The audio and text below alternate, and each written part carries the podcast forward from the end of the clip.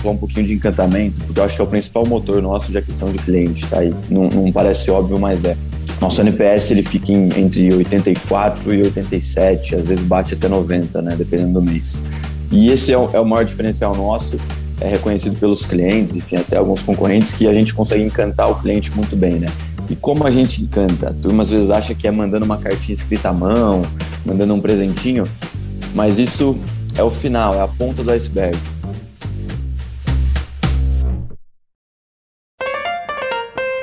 Olá, olá, bem-vindo e bem-vinda a mais um Canarycast. Eu sou a Bel Galera, sócia do Canary, e hoje a bancada tá cheia de novo. Tô de volta com meu sócio Marcos Toledo, depois de alguns anos sem batermos essa bola juntos. Tudo bem, Marcos? Tudo ótimo, prazer aqui estar junto com você, Bel. E prazer também estar com, com essa turma aqui que a gente é, acompanha há tantos anos. Pois é, então, boa, a gente tá nesse episódio aqui com dois convidados super, super especiais que a gente teve o privilégio de acompanhar desde os primórdios da empresa, Bruna Vaz e Fábio Blanco, fundadores da Shopper. Ótimo revê-los, pessoal, como que vocês estão? Prazer aí, um prazer estar aqui. Obrigada pelo convite, gente. Legal. A Bruna e o Fábio começaram a Shopper em 2015, quando eles ainda estavam na faculdade, ambos se formaram no INSPER e tiveram algumas experiências trabalhando juntos durante a graduação. A temática desse mês de junho, como você já deve ter percebido aqui no Canarycast, é supermercado online. E vale o jabá de ouvir o podcast, o último episódio com a Mara, que a gente lançou há duas semanas atrás. E uh, falando um pouquinho da Shopper, a Shopper foi uma das soluções pioneiras a operar nesse espaço de groceries online aqui no Brasil, levando a possibilidade de realizar compras recorrentes no mundo digital. Fábio, conta pra gente como foi a criação da Shopper, qual foi o motivo da Shopper existir lá atrás, em 2015. Show, Bel. Pô, um prazer estar aqui, a gente que, que acompanha né, o Cash já há muito tempo, é, fazer parte de um é muito legal. É, a gente começou, uh, na verdade, eu e a Bruna é, fundamos um outro negócio antes da Shopper, né, o Renovatio, um negócio social, então a gente trabalhava junto desde 2013 já, é, e aí, no final de 2014, começo de 2015, a gente começou a olhar para o setor supermercadista. É, o setor, a gente vivia uma crise em 2015, né? Se falava muito ali em as pessoas se, se reunindo para comprar em atacarejos, para fazer compras em grupo. É, a inflação estava né, é, voltando, algo parecido com o que está acontecendo esse ano, inclusive. É, e a gente começou a olhar para esse setor, algo nos incomodava, né? não tinha uma história é, bonita, daquela que a mídia gosta de, pô, faltou leite na minha casa, eu senti a dor e fui resolver o problema. Na verdade, foi, foi algo, é, enfim, incomodava a gente o fato de que as pessoas se abasteciam da mesma forma há gerações, e todos tinham vários setores ali em transformação naquele momento, e não tinha é, startups atuando para tentar melhorar né, essa parte aí da, é, da, da economia. E aí nós, nós, nós, olhando isso, começamos a buscar soluções fora do Brasil que estavam atacando esse problema. É, conhecemos alguns modelos é, e, e, olhamos um modelo chamado Subscribe and Save, que a Amazon criou, é, e aí vimos que é, daria para adaptar isso e trazer para o Brasil. Essa é um pouquinho da história, é, em linhas gerais, de, de, de, como a gente fez, né? É, e, o, e o, dos incômodos, né? o que incomodava a gente exatamente nesse setor, é que a gente viu que o setor era ele tinha uma ineficiência muito grande, é, no sentido de que uh, a gente, né, as, as, os supermercados compram os produtos da, da indústria, recebem no centro de distribuição, distribuem para as lojas físicas, então tem todo esse caminho que o produto percorre, e aí a loja física é um estoque que fica próximo à casa das pessoas, é, custoso, né, porque o metro quadrado naquela região é caro, etc., é, e aí as pessoas vão e, e têm ainda que perder tempo indo buscar esses produtos para se abastecer. Então, essa é a cadeia, é, era a cadeia né, em 2015, e, e, na nossa visão isso era uma cadeia é, um pouco ineficiente e a gente conseguiria resolver esse problema de manter as pessoas abastecidas, né, abastecer as pessoas com itens básicos de consumo de forma um pouquinho mais eficiente. essa foi a, a, problemática aí que fez a gente é, começar a Shopper. Legal, e até assim, o prazer tá, tá com vocês nessa conversa. Eu lembro bem quando a gente se conheceu que vocês mandaram, a gente conversou várias vezes, né, antes da gente é, de fato firmar uma parceria. E eu lembro é, que o Fábio mandou uma, um e-mail enorme para a gente, assim, falando, explicando, cara, todos os detalhes dos números, tudo que você imaginava do business plan e falando para a gente que, cara, eu vou fazer esse negócio ficar gigante, a gente vai conseguir fazer É, eu lembro muito disso, é, e é super legal estar é, tá aqui com vocês agora, com uma empresa num outro patamar. Né? Até eu queria aproveitar a pergunta próxima para a Bruna sobre o seguinte, né? Pegando essa, essa visão de mercado né, que, que, que, a gente, que a gente tem aqui, eu lembro que tinha uma questão que a gente conversava bem no começo, que era a jornada do cliente e uma parte educacional, né? Tinha um negócio que assim, tá bom, mas o cliente precisa tem essa história da comodidade, mas tinha uma certa até barreira né, do cliente entender que ele tinha que se programar e fazer uma compra programada, e até como se fosse pensando numa assinatura. Né? Eu lembro que a gente conversava muito sobre isso no começo, e era legal se, se pudesse dividir um pouco com a gente, Bruno, como é que foi esse, esse, esse essa visão de educação e, e criação do, do, da jornada, de fato, do cliente. Boa, claro, isso é uma ótima pergunta, porque foi, assim, um dos nossos maiores desafios é, em toda a jornada da Shopper. Lá atrás, né, quando a gente começou, 2015, eram, tinham poucos modelos de, de supermercado. Quem atuava no setor ainda eram os grandes players, as grandes redes de supermercado, que não tinham um, um serviço de qualidade e atuavam num modelo tradicional, que é você ir lá no site, comprar, receber e parar por ali. E aí, quando a gente trouxe e conheceu o modelo né, de, da assinatura, da recorrência, e começou a atuar no Brasil, a gente viu que era muito difícil as pessoas entenderem, porque não tinha nada análogo que a gente pudesse comparar.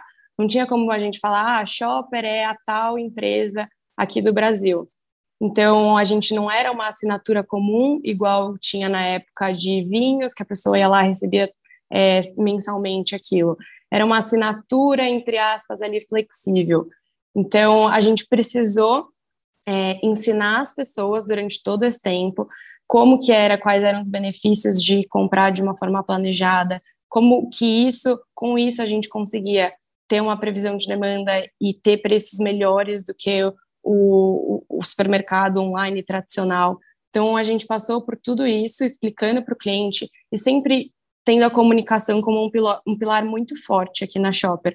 É, nossa relação com o cliente era muito próxima exatamente por isso, porque a gente precisava, depois da primeira compra, ligar para ele, ver se ele entendeu, perguntar como estava a experiência. Então, isso tudo fez parte aí de, dessa parte de educação que você citou. E, Marcos, complementando aí, é, hoje acho que fica mais fácil das pessoas entenderem, né? A gente, enfim, já está aí há sete anos tentando explicar né, esse conceito para as pessoas. Mas antes, é, a analogia que a gente fazia era com um poço, é, enfim, que é, as pessoas há alguns milênios, quando não tinha né, encanamento, aqueduto, é, elas tinham que ir até o poço ou o rio buscar água. Né, e, e, parece que a inovação mais simples né, para resolver esse problema seria você botar um aplicativo ali para pedir para alguém buscar água por você, né? Essas são as soluções que surgiram ao longo desses últimos sete anos, no Brasil e fora, a maioria das soluções. É, e, na verdade, isso não é uma inovação na nossa visão, é uma terceirização da atividade. É a pessoa que vai buscar água por você, ou que vai até o supermercado é, buscar os itens por você, ela faz o mesmo trabalho que você faria, só que é uma outra pessoa fazendo, é, enfim, não, e não o cliente final de fato. É, então, assim, as soluções óbvias que todo mundo conseguia enxergar iam nesse caminho. Né? E, e, não funcionava na nossa visão porque elas aumentam o custo. É, você, coloca uma pessoa a mais na cadeia, que é uma cadeia já ineficiente, é, e acaba aumentando o custo ainda mais para o consumidor final. Então, a solução para o poço né, da água, e, enfim, para buscar água no rio, é o primeiro foi aqueduto, lá em 300 a.C., é, depois o encanamento, e o nosso mote é tentar fazer isso, né, que, o, que o encanamento fez com a água, a gente tenta fazer a mesma coisa com os produtos de supermercado. Então, ter um sistema de reabastecimento é, e, e, algo que, assim, é, é simples quando a gente olha para a água, para o supermercado não é tão simples. Então, realmente, esse foi um, um baita desafio nosso de comunicar isso para as pessoas, né, explicar qual era esse modelo, esse jeito diferente de fazer as compras, é, e continua sendo ainda, né? Acho que vai, vai continuar por mais, por mais algum tempo. Acho ótimo essa, essa visão, né? De fato, é, um, é como se fosse um sistema, né? Você não está é um novo sistema, né, para você se abastecer. Não é mandar alguém comprar em algum lugar que já existe e nem competir com aquele lugar que já existe, né? É um negócio novo, né, diferente. Exato. As pessoas, elas hoje, né, o nosso hábito das últimas gerações, da maioria das pessoas ainda, é esperar o item acabar e aí você vai e compra, né? E aí uma outra analogia é com passagem aérea. Ninguém chega no aeroporto e fala, pô, vim comprar passagem, quero voar agora, né, para tal lugar. Porque você vai ficar suscetível a ter ou não ter o voo que você quer, pagar o preço que tiver ali na hora, o horário que você, enfim, é, às vezes não vai ter o horário que você quer. Então todo mundo compra com antecedência. É, agora, sabonete, sabão em pó, é, itens básicos que você vai consumir sua vida inteira, né? Creme dental, desodorante, as pessoas esperam acabar e aí elas vão comprar com pressa. Chegam no supermercado, tem que pagar o preço que está, às vezes não encontram a marca que elas querem. Então, assim, a, a gente compra de forma reativa. Né? Por que não? Foi um pouco da provocação que a gente se fez lá atrás, 2015. Se, se eu pudesse ligar né, no, numa loja física e falar para as pessoas, ele, meu, deixa reservado para mim aí essa listinha de produtos que todo mês eu vou comprar contigo. E, e você vai me garantir essas marcas em tal dia, na primeira sexta-feira do mês, por exemplo. É, e como eu estou te garantindo a demanda, é, você, supermercado, vai conseguir se organizar melhor, meu, me dá um precinho camarada aí, me dá um desconto. É, não tinha uma solução dessa, claro que ligar para a loja física é algo totalmente inviável, é, então a gente tentou usar a tecnologia né, para fazer um sistema é, que trouxesse essa previsibilidade é, e organização, é, que no final traz muito mais eficiência para a gente, para a cadeia, e a gente consegue não só dar praticidade para as pessoas de receber em casa, mas ter um preço de fato é, justo, né, um preço mais barato do que as outras soluções, por causa da, da eficiência do modelo. Pegando essa visão, né, como ela foi se transformando ao longo do tempo, Bruna, você puder comentar para a gente como é que foram as iterações né, do produto? Assim, o que, que vocês foram lá em 2015 para cá? O que, que vocês aprenderam, o que, que vocês foram melhorando no produto, tanto do lado do, do que o cliente vê, até do, do, do, que a gente não enxerga, né? O que, que vocês foram aprendendo? Boa. Então, como eu comentei, a comunicação com o cliente, ouvir o cliente para a gente sempre foi muito importante. E a gente lá atrás começou com um modelo puramente de recorrência, então a gente tinha essa convicção que a gente precisava da recorrência para realmente ter um modelo mais eficiente e conseguir entregar não só a praticidade de um supermercado online tradicional, mas também economia para as pessoas. Então, pra, era muito difícil porque a gente lidava com o medo, né, das pessoas ficarem presas a algo, não conseguirem cancelar, esquecerem de atualizar. Então, a gente, aquela questão da educação, né, que eu, que eu comentei lá atrás, foi muito disso. A gente ensinou as pessoas todo esse processo, desde a primeira compra, quando chegava o momento de atualizar a lista, até a segunda. E, e isso foi ao longo aí dos anos, dos nossos primeiros anos, muito forte. A gente se manteve muito convicto, apesar de sempre, né, ficar com aquela coisa, ai, será que a gente não precisa é, ter outros modelos? Mas a gente sempre falou assim, ah, vamos fazer muito bem feito isso que é o nosso core, para depois a gente abrir o nosso leque e, e incrementar a nossa solução para o cliente, né? Então, a gente, depois de alguns anos, a gente, que a gente estava fazendo muito bem feito a mercearia, a gente estava realmente encantando os clientes com isso, a gente viu que era a próxima, a nosso próximo passo seria entrar na parte de produtos fresh. E isso veio muito por conta da pandemia, assim. Então, lá atrás, as pessoas tinham nem tinham muito hábito de, de comprar no supermercado online. E aí, com a pandemia, por conta de nós, todo o contexto que, que a gente estava, muita gente experimentou, gostou e, e, começou a demandar essa parte também da compra. Então, a gente viu que a gente precisava resolver o problema inteiro da pessoa e não só a, aquela parte. E aí, com isso, a gente desenvolveu a Shopper Fresh para complementar, que hoje é uma é assinatura, é recorrência da parte de refrigerados, congelados, frutas, legumes e verduras. E aí, diferente do, da compra mensal, que são mais voltadas para os produtos que duram mais, essa parte ela tem uma recorrência mensa, é, quinzenal ou semanal. E aí, mais recentemente, agora, a gente é super novo, a gente lançou também a compra única, visando muito a, a compra que a pessoa precisa fazer quando ela faz uma viagem, vai para casa da praia, vai para, enfim, é, dar um, um, jantar em casa e ela precisa de uma compra que foge ali da rotina normal do mês. Então, com esses três modelos, hoje a gente consegue entregar uma solução mais completa para essa questão do abastecimento do cliente. Legal, acho que você tocou no, no assunto pandemia, né, Bru? Ah, lá em 2020, eu lembro, eu falava com o Fábio, o Fábio não tinha dormido por, sei lá, umas 48 horas, estava gripado, enfim, a operação mudou bastante na pandemia. Vocês cresceram pra caramba, acelerou, tudo foi acelerado, né? Acho que teve parte da população foi meio que forçada a migrar para o e-commerce e para Shopper isso foi um prato cheio.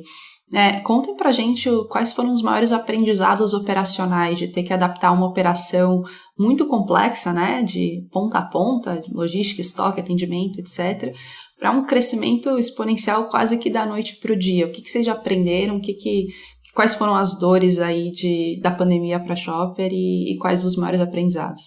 A gente nunca foi uma empresa que optou por crescer por crescer. Então, para a gente, era muito importante o cliente ter uma boa experiência, ser encantado. Então, a gente sempre é, controlou esse crescimento para não perder a qualidade. E aí, com a pandemia, isso saiu um pouco das nossas mãos, de um dia pra, do dia para a noite. É, o nosso site começou a receber um número gigantesco de novos clientes. Cada dia era um novo recorde de novos clientes. Então, no começo a gente falava, nossa, legal, né? Nunca batemos esse número de novos clientes. De repente, teve uma hora que a gente falou, não vai mais dar.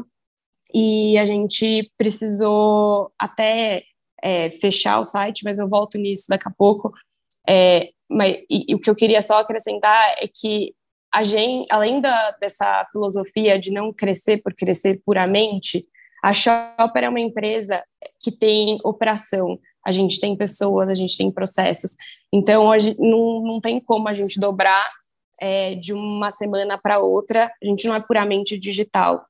Então, é, é, é, preciso um tempo de preparação quando a gente vai abrir novas cidades, é, a gente vai fazer um marketing mais agressivo, a gente precisa contratar pessoas, treinar, deixar tudo redondo, exatamente para a qualidade do serviço se manter e a gente entregar o que é prometido que é basicamente fazer o básico, que é entregar o que a pessoa pediu, quando ela pediu, é, na, na, na, casa dela.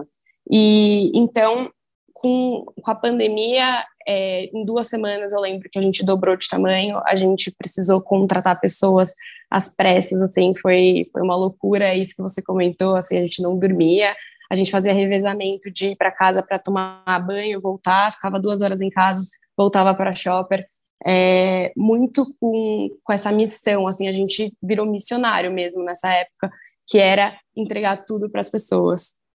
Então, só que em um dado momento, é, quando a gente viu que ia sair muito fora dessa qualidade mínima que a gente conseguia ali para a época, a gente fechou o site por algumas semanas, criou uma lista de espera, e aí foi liberando novos clientes é, aos poucos, assim.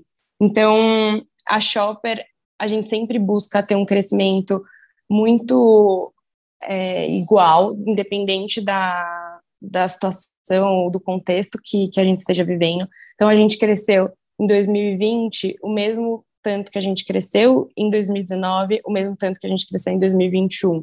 A gente sempre busca isso, seguindo aí a marcha das 20 milhas, exatamente para não perder essa qualidade que, que a gente tem. Só para complementar, percentualmente falando, né?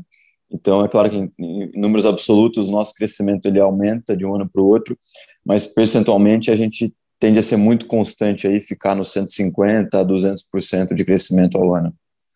É, até eu queria puxar a próxima pergunta sobre isso, ou seja, vocês foram sempre super conscientes nesse sentido, né, de, como a Bruna falou, né, de crescer de forma sustentável, né, de forma, é, não crescer a todo custo, né, e, e, e sempre foram equilibrando a operação para ela também não, não, cair, né? Assim, ela sempre entregar o que, como vocês falaram, entregar o prometido. Queria aproveitar isso e, e te puxar, Fábio, para a gente entender primeiro o seguinte: é um modelo que, que tradicionalmente é um modelo de margens relativamente apertadas, que você tem que negociar com né, indústrias é, é, gigantes, né, empresas grandes, etc., é, que depende de volume e tudo mais. E também era um, um, um, modelo que não necessariamente tinha capital abundante sempre, né? Vocês sempre foram super também é, é, conscientes nesse sentido. Então, eu queria pegar um pouco como é que é a tua visão, desde de, até para quem está ouvindo a gente, como a Bruna falou, né, não é um negócio 100% digital, né? Quando você monta um negócio que tem uma, uma parte que é física e tem uma operação enorme, né? Tem galpão, tem gente, tem caminhão, tem um monte de coisa. Como é que vocês é, é enxergam isso? Né? Como é que vocês foram criando, as, digamos, os, as fundações para que esse negócio crescesse de forma sustentável? Pensando até nos outros stakeholders, né? De quem vocês compram e etc. É, o que você falou é muito legal, que assim, o nosso setor é, é conhecido por ter margens apertadíssimas, né? Tem redes de supermercado gigantescas que têm um, um lucro líquido de, de 1,5% ao ano, é, um lucro baixíssimo, né? É, então, pô, 1% é a diferença entre o lucro e o prejuízo, né? Entre, talvez a vida e a morte para um, uma empresa do nosso setor. É, e de 2015 até 2019, é, quando a gente tomou um tamanho maior e a gente conseguiu é, trazer é, mais investimentos, a gente teve muito pouco capital e foi, eu acho que, que bom até. A gente, claro que durante esses quatro anos não achava nada bom, a gente falava, pô, os investidores não querem investir na gente, que, é, que ruim, né? A gente é, ficava muito chateado de tomar não de todo mundo, mas, mas foi bom porque isso ajudou a gente a construir uma cultura de austeridade muito forte. É, assim, numa empresa no nosso setor, se ela é, nasce com muito dinheiro, é, eu acho que fica mais difícil ela ter a cultura certa é, para conseguir fazer um negócio que que que que está num setor que tem margens tão apertadas, né? E aí assim exemplos disso, é, puta, a gente tinha um caminhãozinho nosso lá é, que a gente usava para passar em caçambas é, pela cidade de São Paulo para pegar portas que as pessoas tinham jogado fora. E elas estavam na caçamba e a gente botava a porta para o lixo, né, dentro da é, do caminhãozinho nosso e usava essa porta de mesa. Então, as primeiras 15 mesas da Shopper foram é, portas, até box né, de, de vidro, porta de madeira mesmo, e a gente comprava só o cavalete ali, que era baratinho, e, e aquilo, é, nós pegamos até uma vez, uma vez a Bruna estava andando a pé na rua, viu uma lousa, a gente não tinha lousa no escritório ainda, porque, enfim, não tinha dinheiro para comprar, aí ela chamou uma outra menina no escritório, as duas apareceram lá com uma lousa gigantesca que ia para o lixo, e essa foi a nossa lousa por uns dois anos. É, vocês já foram visitar o nosso escritório da Barra Funda, é, que é o escritório que tem, que, é, que é, virou um ícone nosso, né? É, tem um ar-condicionado para duas salas. Então, a, tem um drywall que divide. É, exato, drywall divide o ar-condicionado em dois, né? E aí é um ar só para duas salas. Então, assim, a gente tem esses símbolos, né? Mas é, esses são os mais visíveis. Tem muita coisa que não dá para ver, a gente foi forçado a construir essa cultura, é, não foi nem por, por, por insight nosso, coisa do tipo, a gente foi forçado e acho que foi muito bom. É, isso é algo que, que continua até hoje, eu acho que é algo fundamental para uma empresa no nosso setor, que é, puta, nosso desafio é, é muito complexo, a gente tem um desafio do varejo, a gente tem um desafio logístico, a gente tem uma empresa de fulfillment, né, a gente opera fulfillment centers, é, tem um desafio tecnológico de mudança de hábito, é uma porrada de desafio, e se a gente desperdiçar dinheiro, no final é, nós vamos ter que cobrar mais caro do cliente. Se a gente cobra mais caro do cliente, ele compra com concorrente. Então, no final, não, não tem muito né, é, mágica. A gente tem que ser super austero para conseguir ter preço baixo, para ser competitivo, para que o cliente continue comprando com a gente e para que a empresa prospere. Isso virou uma, uma, uma cultura e foi bom, né? Que a gente acho que teve esses primeiros quatro anos aí com, com pouco capital. Acho que isso é, tem um lado positivo aí. Eu não sabia dessa história das portas, ou pelo menos não lembrava. É muito bom. é, cara, a, a turma, é, o, o, pessoal acho que não devia entender nada, né? Parar um caminhãozinho ali do lado da caçamba, não, as pessoas que viam na rua não deviam entender muito. Aí a pessoa pegar uma porta do lixo, coloca na, no caminhãozinho e, e vida que segue, mas é, a gente usava. De vez em quando, a gente pegava uma porta muito pesada e acontecia de quebrar, às vezes, o cavalete, então não era também mil maravilhas, mas, mas é o que a gente tinha ali. Muito bom. Legal. É, nesse, ainda nesse assunto vai de margens baixas e tentar ser o mais eficiente possível a, a, em basicamente todas as etapas da, da cadeia, como que, que vocês fazem com o custo de aquisição de clientes? Assim, então, é, eu entendo que, obviamente, como vocês adquiriam clientes em 2015 até talvez 2017, depois, antes da pandemia, é, é diferente, era diferente de como vocês estão adquirindo clientes agora. Hoje a Shopper está em outro patamar, a empresa está investindo muito em marca, né? Você vê a, a propaganda na TV com ator global, então é, é, um outro é um outro universo agora.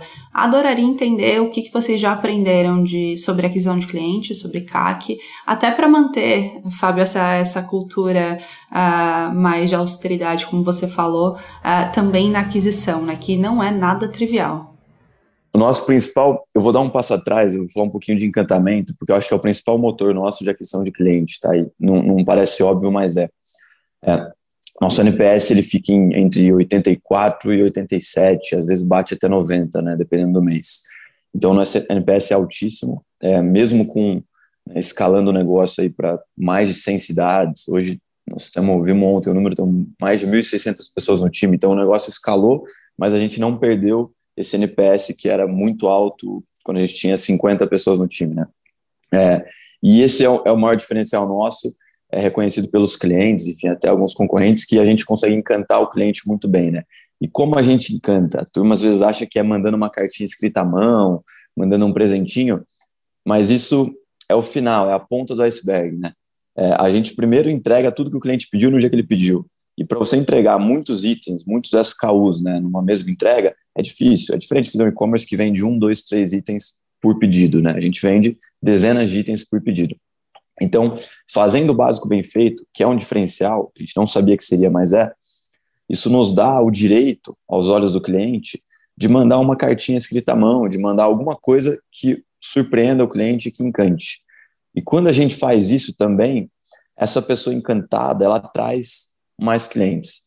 Ela compartilha com as pessoas dela, ela conta para todo mundo que é super legal, que funciona, que ela está encantada, está gostando. Então, o nosso maior motor de crescimento foi encantar aqueles poucos clientes que a gente tinha por muitos anos, né? Antes da gente começar a fazer TV, fazer tudo isso. Esse foi o, o, o grande motor de crescimento da Shopper e não foi algo pensado, tá? É, é, algo que a turma hoje e os investidores veem como o maior diferencial nosso. É, mas é, não foi algo que a gente pensou e desenhou. Nós fizemos em 2015 um plano de negócios bem, bem old school mesmo, de 35 páginas. Nós estamos até hoje lá no Word Online, está lá a data de edição do plano, é, e não tem uma linha falando sobre encantamento. Não tem uma linha falando que o nosso diferencial seria encantar o cliente. É, demorou uns dois anos para a gente descobrir que é, a gente tinha isso como um diferencial e quem contou para a gente foram os nossos clientes eles começaram a mandar depoimentos, falando, cara, chegou tudo certinho, um dia, a pessoa que veio entregar é super educada, é, puta, quando eu tive um problema, vocês resolveram no dia seguinte. No começo, quando a gente via esses depoimentos dos clientes falando, pô, eu amo, amei a experiência, amei a Shopper, a gente até estranhava, achava que, puta, será que é mãe de algum amigo, é tio de alguma pessoa da equipe? É, a gente não, né, pô, a gente não, não reconhecia que a gente tinha esse diferencial. É, e aí, depois de um tempo, a gente começou a reconhecer isso e, e entender que realmente era um diferencial. É, e ele aconteceu é, no final, né, voltando à sua pergunta, ele reduziu o nosso CAC muito, ele reduziu o churn, ele aumenta o lifetime value do cliente, né, aumenta a retenção, é, ele aumenta o engajamento da equipe, que vê clientes encantados e que fica animada em trabalhar numa empresa que encanta clientes. É, e ele, no final, aumenta a chance de a gente lançar novos produtos e os clientes quererem também comprar na Shopper Fresh, na compra única ou no que for. Então, tem todos esses benefícios que a gente consegue tangibilizar né, e colocar numa listinha ali e falar, pô, faz sentido ter a cultura de encantamento. Mas nós não fizemos essa cultura por nenhum desses, desses motivos, assim. É, a gente fez a cultura porque é, é algo muito mais visceral, é algo que estava dentro da gente, assim. É, sabe quando você vê uma, é, sei lá, uma senhorinha carregando sacolas pesadas, que está uma puta de uma dificuldade, já que o tema é supermercado, tá carregando ali sacolas de supermercado com uma puta dificuldade, e aí você quer ajudar, você oferece ajuda, ela aceita ajuda, você carrega a sacola por ela até a casa dela, você fica muito feliz com aquilo, pô, fiz o que é certo, tirei um peso de uma pessoa, é, ela fica feliz porque ela fez um esforço a menos, mas ela também fica feliz porque um ser humano saiu do caminho dele para ajudar é, uma pessoa sem precisar. E aí ela fica duplamente encantada, né? É por esses dois motivos. É, essa sensação, essa coisa visceral que acho que todo ser humano tem, é, é isso que drivou, né, que direcionou o nosso comportamento é, repetidas vezes para tomar as ações que geraram essa cultura de encantamento. É, é isso que a gente tinha. É, e, e, e, quando aconteciam situações de erros né, com cliente, não, não adianta, pô, vai fazer uma empresa, você vai cometer erro, você vai ter cliente bravo em alguns momentos, né? Por mais inteligente ou esforçado trabalhador que seja, vai acontecer. Quando acontece, tem gente que fica indiferente, fala, pô, erros acontecem, vida que segue. Tem gente que fica até bravo com o cliente, fala, pô, esse cliente mó fresco. É, e tem gente que é um pouco nosso perfil, a gente fica puto com a gente, assim, nossa energia vai lá embaixo, e aí sobe depois de cinco segundos e a gente fala, meu, o que, que nós fizemos de errado que nós não podemos desencantar? A gente não quer construir um negócio, a gente, enfim, preferia não fazer nada se tivesse que construir um negócio que vai desencantar as pessoas, que vai deixar as pessoas numa situação pior do que elas estavam antes de comprar é, com a gente, né? Então, é, é meio que isso que é um negócio visceral que eu e a Bruna sempre tivemos e que trouxe respostas naturais para quando a gente cometia erros e aí a gente pegava o carro e ia lá e entregava para o cliente que tinha tido algum erro na entrega. A gente isso incomodava muito a gente e a gente começou depois a construir processos para que esses comportamentos fossem propagados pela empresa. E aí depois a gente começou a trazer a tecnologia para sistematizar esses processos, para ficar ainda mais escalável, né?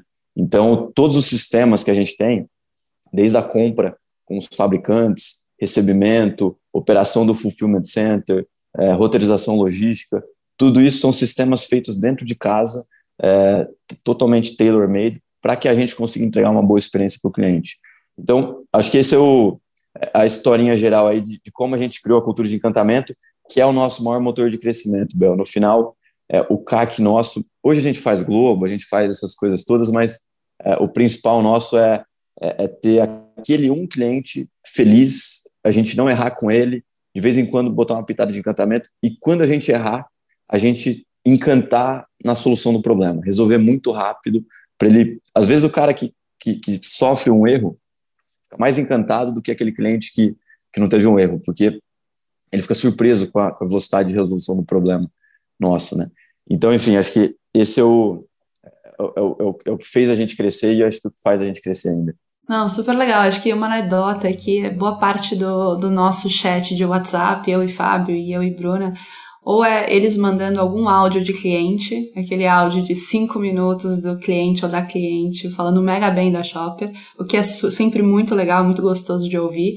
É, ou eu mandando foto de cartinha escrito à mão da, da Shopper que chegou na minha cozinha. Então, assim, eu sou uma cliente muito feliz e eu entendo perfeitamente o, o que você está falando, Fábio. Eu indico para todo mundo. Aliás, quem está ouvindo e mora em apartamento aqui em São Paulo, a Shopper sobe em casa. Então, assim, é, não só entrega no dia, tem um, um, ótimo atendimento ao cliente, eles sobem e deixam as caixas na sua cozinha. É incrível a experiência. Então, jabá feito, quero, quero migrar aqui para uma pergunta até mais tática. Uh, Bru, como, como, bom, a empresa cresceu pra caramba, está em outro patamar, uh, muita coisa mudou em termos operacionais, uh, mas, enfim, a gente sempre faz essa mesma pergunta aqui no, no Kinnercast, que é quais são as métricas que vocês estão aficionados. Então, o que, que você, o que, que hoje está mais na sua cabeça? Quais são as suas estrelas guia aí da, na Shopper? Show, Bel. É, bom, acho que uma das métricas principais o Fábio acabou de explicar bastante é, sobre o encantamento, é, e a gente mede isso através do, do próprio NPS e também pelo, pelo, pela taxa de indicação né, dos clientes, o, o, nosso Invite Friends. Então, a gente olha essas duas taxas que são muito importantes para o crescimento. Em termos operacionais, é, como eu falei, a Shopper tem operação, tem muitas pessoas, então a gente precisa de métricas para olhar a produtividade da operação. Então, todas essas métricas, é, a gente olha como que está o nosso variável operacional, como que está o nosso custo logístico, como que está a nossa margem em produtos. Então, é, minhas métricas, elas são muito voltadas a isso, que no final, o que, que a gente quer entregar para o cliente é um preço melhor. Então, a gente tenta enxugar de todas as formas os nossos custos aqui dentro para a gente conseguir entregar esse, esse preço e essa economia para os nossos clientes. Fábio, se você quiser complementar um pouco mais. Não, acho que é isso aí, pô, do, do, do operacional é exatamente isso. E, e, no final é um pouco a retenção, né? É retenção, NPS, é, para ver realmente a qualidade do serviço, porque é, esse depoimento que você deu agora, Bel, é o que a gente, as pessoas vão precisar do que a gente oferece para o resto da vida. Então a gente quer ter um relacionamento com os nossos clientes, né? É, enfim, para sempre.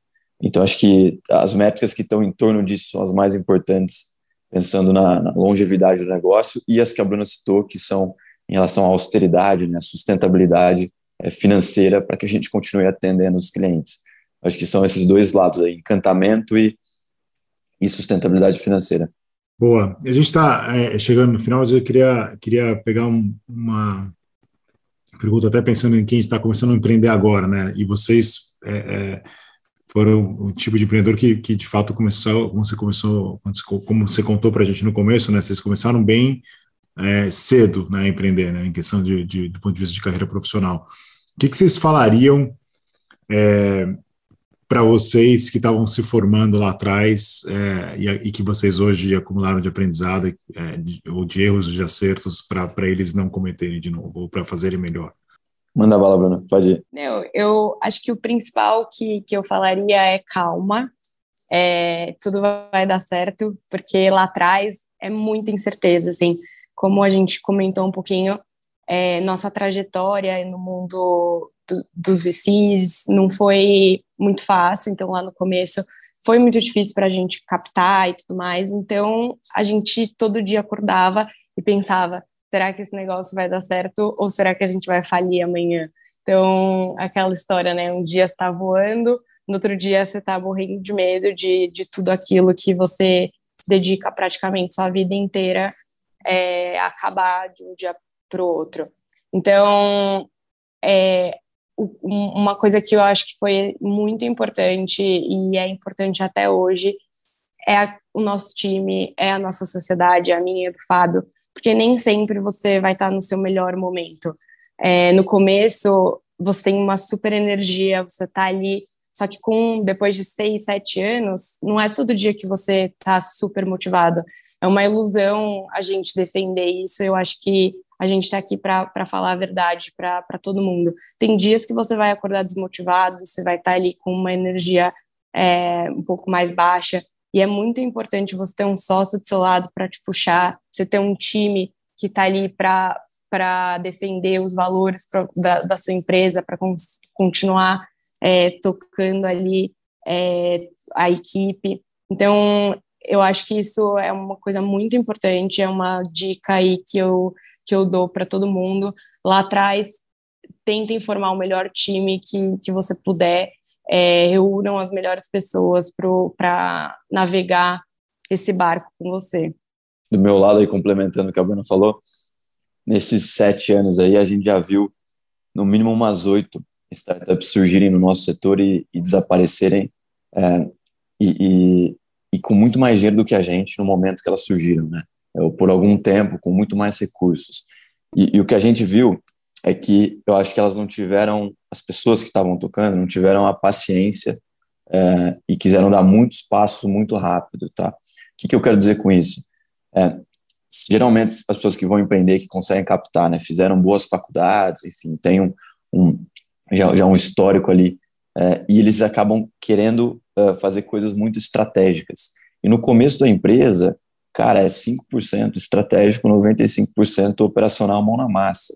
Então, eu e a Bruna, a gente passava nos primeiros, provavelmente, sei lá, um ano, é, 95% do tempo panfletando na rua, comprando produtos nos supermercados atacarejos, fazendo os pedidos, porque não tinha equipe e não tinham que ficar pensando de estratégia. A gente já tinha pensado um pouco, tinha que executar aquilo por um bom tempo, até ver se ia colar ou se não ia colar, se ia, se ia crescer, se não ia crescer.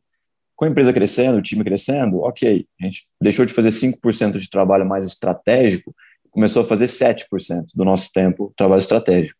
Aí tinha 93 ainda de operacional. Eu acho que as pessoas elas tendem a tem empresa que nasce ali com 5, 10 pessoas e já tem o CEO, o CFO, o COO. Cara, demorou dois anos para a gente pensar o que, que encargo e colocar alguma coisa no LinkedIn. Nos primeiros dois anos, a gente já tinha uns, uns 40 pessoas no time para aí sim a gente questionar qual era o nosso cargo. Nos primeiros dois anos não tinha é, se nada. É, era, era, cara, a gente tinha que fazer o que tinha que fazer. Então, acho que a, a dica é assim: não, não fujam do trabalho operacional. É, o mão na massa é o que te dá é, aprendizado é, de fato, né, não, não teórico, para conseguir depois desenvolver os processos e saber o que cobrar de todo mundo, de todos os times, de todas as áreas da, da empresa. É, eu fui o comprador da Shopper por muito tempo, a Bruna foi, nós fizemos muita caixa, a gente sabe fazer caixa, é, enfim, sabe conversar com qualquer operador é, e corrigir é, qualquer desvio. Então, assim, acho que isso é de uma importância gigantesca e que acho que a gente vê alguns empreendedores dessas empresas que surgiram e acabaram saindo, é, a turma às vezes foge e quer fazer um trabalho mais desafiador intelectualmente, mais estratégico e acaba é, não botando a mão na massa e isso não, não tende a dar certo, pelo menos no nosso setor, tá? Na nossa visão. Dá trabalho trabalhar, né? Não é só ficar pensando, né? Exato, exatamente. e adorei o que a Bruna falou também, sócio, sócio bom é, é sócio nas horas difíceis, né? Exato. Esse negócio de achar que é sócio na hora de comemorar não adianta nada. Exato, exato. E a, ma a maioria das horas elas vão ser difíceis, então Exato. Aproveitando esse momento terapia aqui que a gente está, é, o, que, que, o que, que vocês fariam diferente se tivessem começando hoje a empresa com, obviamente, a informação e a experiência que vocês têm? Eu acho que a, a gente não, não, não, não é bom até hoje em captar, tá? em, em transmitir o que a gente tem feito, está fazendo, vai fazer para os investidores. Tem muita gente que é muito boa em captar, assim, que é realmente o pior é que isso é o meu trabalho. Quando eu falo a gente, eu digo eu. Eu não sou bom em captar. É, é, eu acho que provavelmente, é, é, claro que eu fui ficando melhor ao longo dos anos nisso, é, mas, pô, se, lá atrás eu, eu, eu, teria feito de forma muito diferente, talvez teria conseguido captar é, muito mais, muito antes, né? Uh, uma outra coisa que a gente errou foi quando a gente terceirizou a logística, né? Isso, a gente acabou cedendo a pressão é, de, de, alguns conhecidos nossos e por seis meses nós terceirizamos logística que no final é o core da nossa empresa. Acho que aquilo foi, foi, foi um erro temporário nosso, que a gente faria diferente. Que mais, Bruna, você consegue pensar aí? Putz, eu tô aqui tentando pensar enquanto estava falando, mas eu acho que não tenho, assim, algo que, que não, seja significativo. Nós, Oi, fala. Não, eu lembrei que agora nós trouxemos umas pessoas muito experientes em momentos errados também, né? Uhum, sim. Acho que te, teve isso e, e, e, a pessoa saber pilotar é, uma Ferrari é diferente dela saber construir uma Ferrari. Né? Então, tem, tem gente que, consegue pilotar um Boeing ali e não faz ideia de como construir um Boeing. Então, você vê, puto, uma, uma pessoa né, que, que já é um diretor, ou coordenador, ou gerente, um alto executivo de, de grandes empresas, quando ele vem para uma startup que está no estágio inicial, às vezes esse cara quebra a cara, assim, e não consegue jogar o jogo, não consegue construir o que, o que é necessário. Nós cometemos uns erros assim, a gente, a gente contratou pessoas que não duraram, uh, teve um cara que a gente trouxe que durou um dia, teve um outro que durou, assim, no dia seguinte ele saiu, literalmente. É, tem uma outra pessoa que durou ali alguns meses. Então a gente cometeu alguns erros nesse, nesse aspecto também. É, eu acho que foram esses erros, né? Mas não sei se talvez a pergunta foi que a gente mudaria. É, eu acho que eu não mudaria exatamente porque isso ensinou muito para a gente. Então, desde terceirizar a logística e depois ter que pivotar, é, voltar para dentro, até a contratação de pessoas que não eram ideais para a época, é, tudo isso foi muito, muito importante para criar toda a cultura que a gente tem aqui na Shopper, todos os e fortaleceu as nossas convicções, os nossos valores. É, então, por mim, eu acho que eu não tenho assim nada que eu mudaria na, na nossa história. Tem que errar, né, Bru? Errar e aprender rápido. E iterar rápido. Total, é muito importante, é muito importante. Assim, desde a ah, estratégia de marketing que não deu certo, volta, refaz. Mas sempre eu acho que com essa humildade. Acho que é, é muito importante isso, é, manter a humildade para olhar para aquilo e falar: a gente foi por esse caminho errado, vamos voltar aqui para nossa trilha. E ter a força de, de manter a, as suas convicções fortes, assim, é, que são mais importantes, mais importante de tudo. Acho que às vezes tem muita pressão assim no nosso nosso é, setor e, e ecossistema para algum, algumas coisas que não vão te fazer dormir bem à noite, sabe? Então, eu acho que isso é muito importante, você se manter ali na trilha com seus valores, é, é essencial. Boa, sessão terapia terminando, pessoal. Canarycast, dessa, desse, esse episódio do Canarycast também. Queria super agradecer Fábio e Bru pela participação. Antes uh, do, da, das falas finais, aí a gente sempre tem algumas perguntinhas diferentes, então vou começar com, com, com a Bruna e depois vou para o Fábio. Bru, o que, que a Shopper nunca vai entregar para os seus clientes? Nunca vai entregar uma experiência ruim.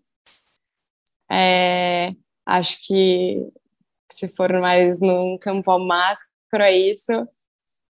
Ah, eu acho que é isso. Acho que a gente sempre vai, vai entregar ali todo esse encantamento que a gente defende e, e o que a gente puder surpreender os nossos clientes, a gente vai surpreender.